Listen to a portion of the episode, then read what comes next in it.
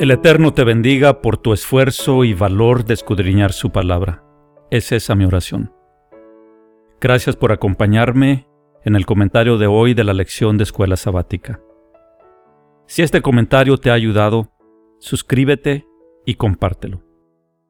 La lección de hoy se titula Traducción e Interpretación. Hoy es lunes 4 de mayo 2020. Entre los años 285 y 247 a.C., el rey Ptolomeo II Filadelfo de Egipto realizó la construcción de la colosal biblioteca de Alejandría. El propósito era reunir todo libro de valor del alrededor del mundo. Durante el proceso de ese ambicioso proyecto, al rey se le hizo saber de los libros sagrados de Israel. El rey pidió adquirir una copia y la obtuvo. El problema fue que estaban escritos en hebreo y algunas partes en arameo. Fue así como el rey ordenó su traducción al griego, koine. Fue un megaproyecto requiriendo la colaboración de seis eruditos de cada una de las doce tribus de Israel para formar un total de 72.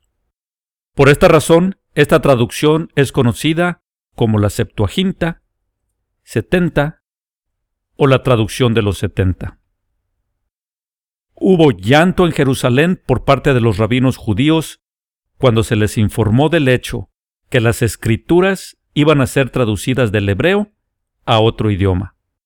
El dolor, decían, era debido a que en la traducción se perdería el verdadero significado de las escrituras.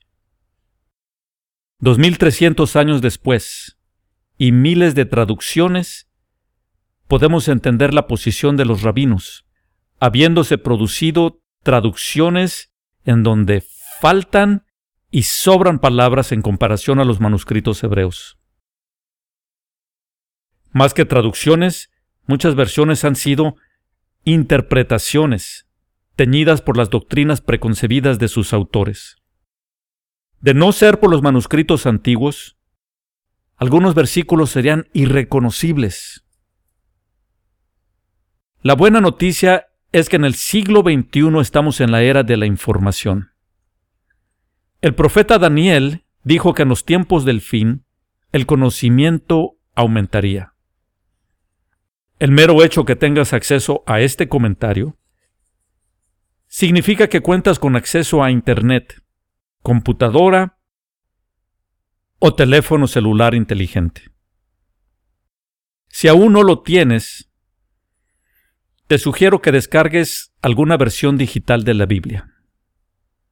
En lo personal uso Olive Tree, eSword para PC y Android, así como Faith Life Study Bible de Logo Software.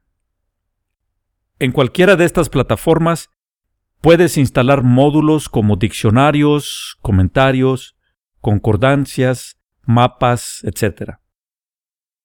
Con el módulo del diccionario Strong o Brown Driver Briggs, se puede saber la palabra hebrea o griega y sus traducciones y aplicaciones sin mayor esfuerzo. Otra herramienta muy poderosa es la función de búsqueda, con la cual puedes encontrar en qué otros versículos se usó la palabra que estudias y cómo se tradujo en otras partes de la Biblia.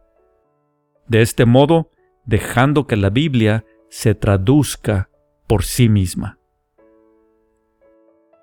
Hermenéutica es una palabra muy elegante que a los egresados de instituciones educativas les gusta utilizar.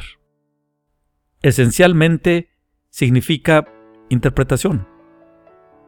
¿Y eso qué significa con referencia a palabras o frases de la Biblia?